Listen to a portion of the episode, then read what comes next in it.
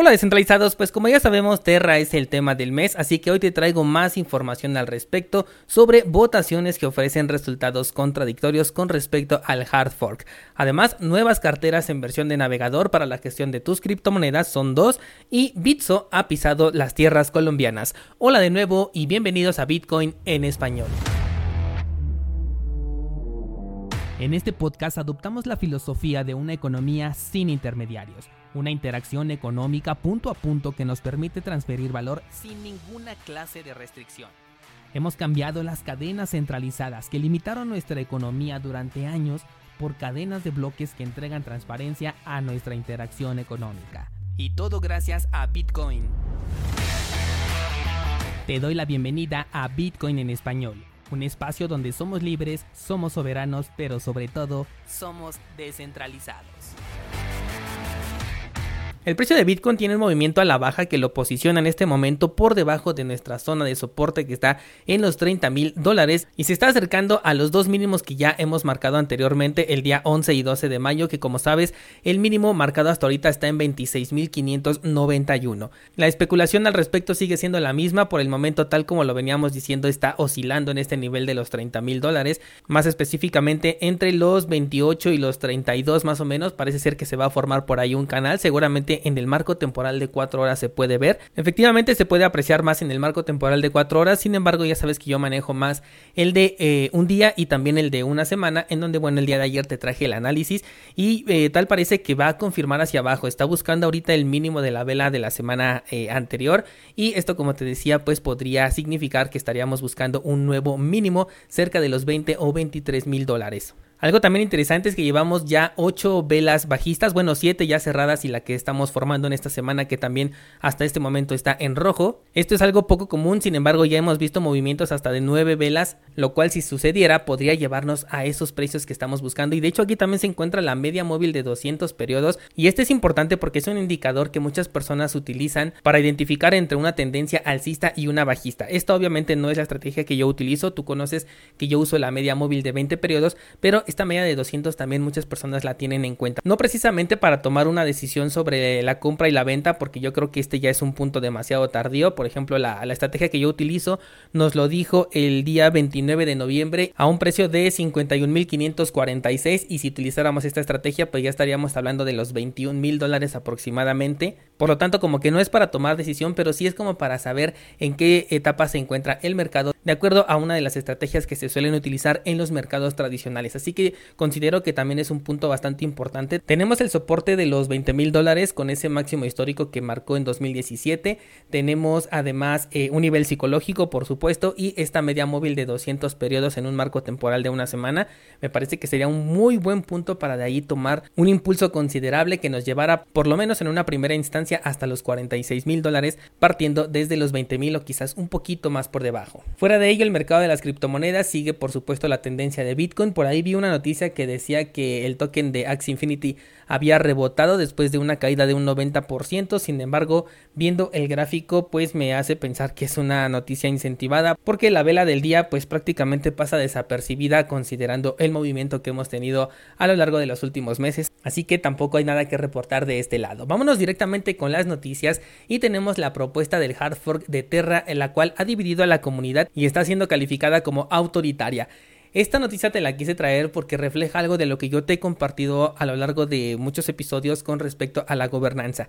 Y es que ayer te decía que la mayoría de las personas estaba en contra de que se realizara este hard fork. Estaban realizando una votación en la comunidad de Terra, en el cual han votado aproximadamente 7000 personas, o por lo menos hay 7000 votos más o menos, con un 92% de votación en contra de la propuesta de la bifurcación de la cadena. Sin embargo, la propuesta que se hizo, digamos que oficial, en la que únicamente pueden votar aquellas personas que tienen Luna en staking, tiene el 89% de los votos a favor de que se realice la bifurcación. Y esto es lo que yo te he dicho a lo largo de mucho tiempo, no importa realmente lo que diga la comunidad, si cuando estamos hablando de una prueba de participación, quien tiene los tokens es quien va a decidir y por eso es que el proof of stake no supera de ninguna manera al proof of work. En este caso sabemos que les van a regalar una nueva criptomoneda, esta posiblemente pueda subir de precio y en algún determinado momento la Luna Classic, que es la que se quedaría en la cadena eh, anterior, podría llegar a tener algún repunte en el cual ellos consigan salir también con ganancias, porque por supuesto estas personas que tienen Luna en staking pues están buscando su beneficio. Ya todo lo que rodea a Luna la verdad es que ya me tiene un poquito cansado, sobre todo porque el proyecto ya no me genera ningún interés. Hubo un punto en el cual eh, sí me estaba gustando más o menos lo que iban haciendo, pero eh, con esta relación que tenían de la criptomoneda algorítmica era lo que más me detenía porque este tipo de estabilidades pues no suele ser sostenible en el largo plazo. Lo peor de todo es que creo que vamos a tener todavía noticias para mucho rato porque ya se están enfrentando a demandas. Además, también otra de las noticias que tengo aquí es que el equipo abandonó la compañía desde antes de que ocurriera este crash. Se habla de los abogados y otras personas que de hecho apenas habían entrado. Había entrado uno en noviembre de 2021 y otras personas entraron a inicio de este año y se salieron antes de que todo explotara. Seguramente porque ya veían explotar toda esta burbuja y sabían a lo que se podían enfrentar en el momento en que esto explotara. Esto desata todavía más intriga en todo este caso. Ya se le llamó a la corte a este Du Kwon en, en Corea del Sur. Entonces yo creo que este tema todavía va a dar noticias a lo largo del año, sin embargo yo creo que vamos a ir poniéndole un stop, algo similar a lo que hacemos por ejemplo con Ripple, en el que todavía tienen por ahí su demanda y no sé qué tanto esté pasando alrededor de ese proyecto, pero como es una shitcoin en toda la extensión de la palabra, pues simplemente eh, cada que veo la palabra Ripple en las noticias simplemente lo paso de largo y yo creo que dado el momento vamos a hacer exactamente lo mismo con Luna y con UST porque este proyecto ya no tiene ni pies ni cabeza, solamente que ocurra algo que realmente pues merezca ser mencionado para que estés informado, pues te lo traeré aquí al episodio. Vamos con la siguiente noticia y tenemos a un nuevo competidor para Metamask, en este caso de la mano de Robinhood. Sí, esa casa de cambio, la cual eh, no sé si te acuerdas, pero en el caso de GameStop bloqueó a los usuarios para que no pudieran realizar operaciones, mientras que algunas de las posiciones que tenían las liquidó sin la autorización previa de los usuarios, aunque seguramente esto va a venir en los términos y condiciones. Pero bueno, el punto es que Robinhood, esta plataforma que llegó a hacer esta clase de manipulación, sigue viva porque las personas siguen metiendo dinero a pesar de que las empresas demuestren no están a favor de los usuarios. Y en este caso se va a enfrentar a Metamask y a Coinbase con una nueva cartera sin custodia que será para navegador web. Algo muy similar a lo que conocemos ya con Metamask va a ser lanzado ahora por parte de Robinhood. Eh, nos va a permitir tener nuestras claves privadas al mismo estilo de Metamask. Seguramente también aparecerán en la pantalla de la computadora, con lo cual considerala ya desde una vez como una de las carteras más inseguras junto con Metamask. Esto sin agregar un dispositivo en hardware.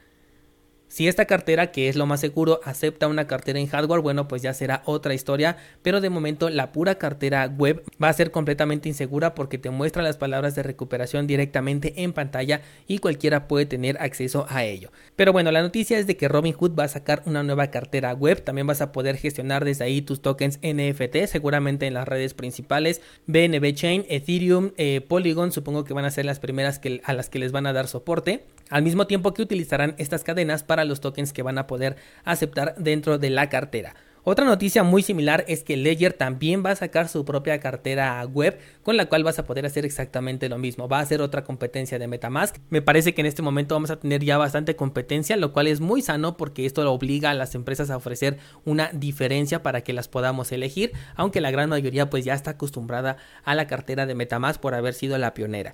En este caso con la cartera de Ledger que va a ser exclusivamente para navegador, también considérala de una vez como una cartera insegura si no le agregas una cartera en hardware. Me parece completamente obvio que esta cartera web va a tener también la posibilidad de enlazar tu propio ledger, tanto en la versión X como S y S Plus, así que una vez que agregues este dispositivo en hardware a la cartera, ya sea MetaMask, la de Robinhood o esta de Ledger, en su versión web ya se convierte ahora sí en una cartera segura, o por lo menos en una cartera en la que la seguridad ya va a depender de ti y de la gestión que hagas tú con esas semillas de recuperación que no las hayas expuesto a internet o a una persona que pueda tener acceso directamente a ellas. Así que nuevas carteras, Robinhood y Ledger próximamente para navegador. Y por último te comento que la plataforma de Bitso, este exchange que nació en México pero que ya se está expandiendo por toda América Latina, ya tiene presencia ahora en Colombia y te lo comento porque hay muchas personas que me estaban preguntando al respecto pero la plataforma por el momento solamente funcionaba en México, Brasil y Argentina y bueno pues ahora también ya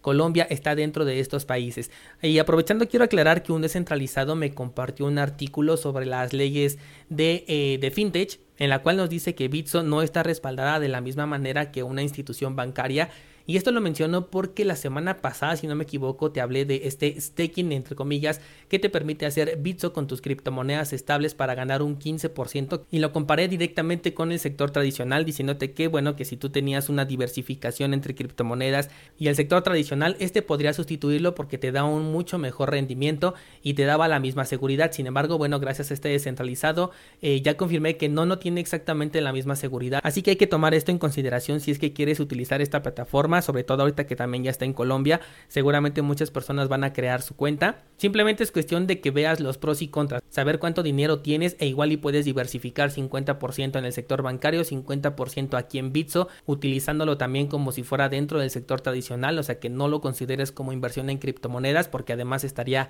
totalmente centralizado tu dinero. Considera que aquí obtendrías una ganancia mucho más grande que sí estaría por encima de la inflación en comparación con lo que tendrías, por ejemplo, en el sector bancario. Tendrías también una mayor liquidez porque aquí vas a poder hacer retiros en fines de semana eh, a cualquier hora del día y las transferencias te van a llegar prácticamente al instante, cosa que en el banco no va a ocurrir. Puedes llegar a esperar hasta cuatro días si te agarra en fin de semana y si no, por lo menos un día y medio. Así que toma estos pros y estos contras para que tomes la decisión si es que te conviene invertir en Bitso, considerando que no tiene la misma seguridad que el sector bancario. Una vez hecha esta aclaración, te recuerdo que en las notas de este programa encuentras el enlace para nuestro pool de Cardano 7PL. Aquí puedes delegar tus tokens ADA y obtener recompensas una vez que firmemos un nuevo bloque. Todavía no lo hemos firmado, seguimos desde el bloque número 303 sin firmar uno nuevo. Esperemos que muy pronto ya nos caiga esta recompensa. Ya sabes que se van acumulando, en ningún momento se pierden y en el momento en el que se liberen a todos nos van a caer de la misma manera. También tienes el enlace para nuestra página de minteo de tokens NFT. Aquí puedes crear tus tokens NFT en la red de Cardano. Y también tienes el enlace para cursosbitcoin.com. Recuerda que estamos con el curso análisis de la cartera en hardware Jade Wallet, una cartera Only Bitcoin desarrollada por Blockstream. Y también el día viernes estoy publicando el curso de aspectos técnicos de Bitcoin. Esta semana vamos a hablar de las UTXO, transacciones no gastadas. Eso sería todo por hoy. Ya no tengo nada más que contarte por el momento, así que hasta pronto.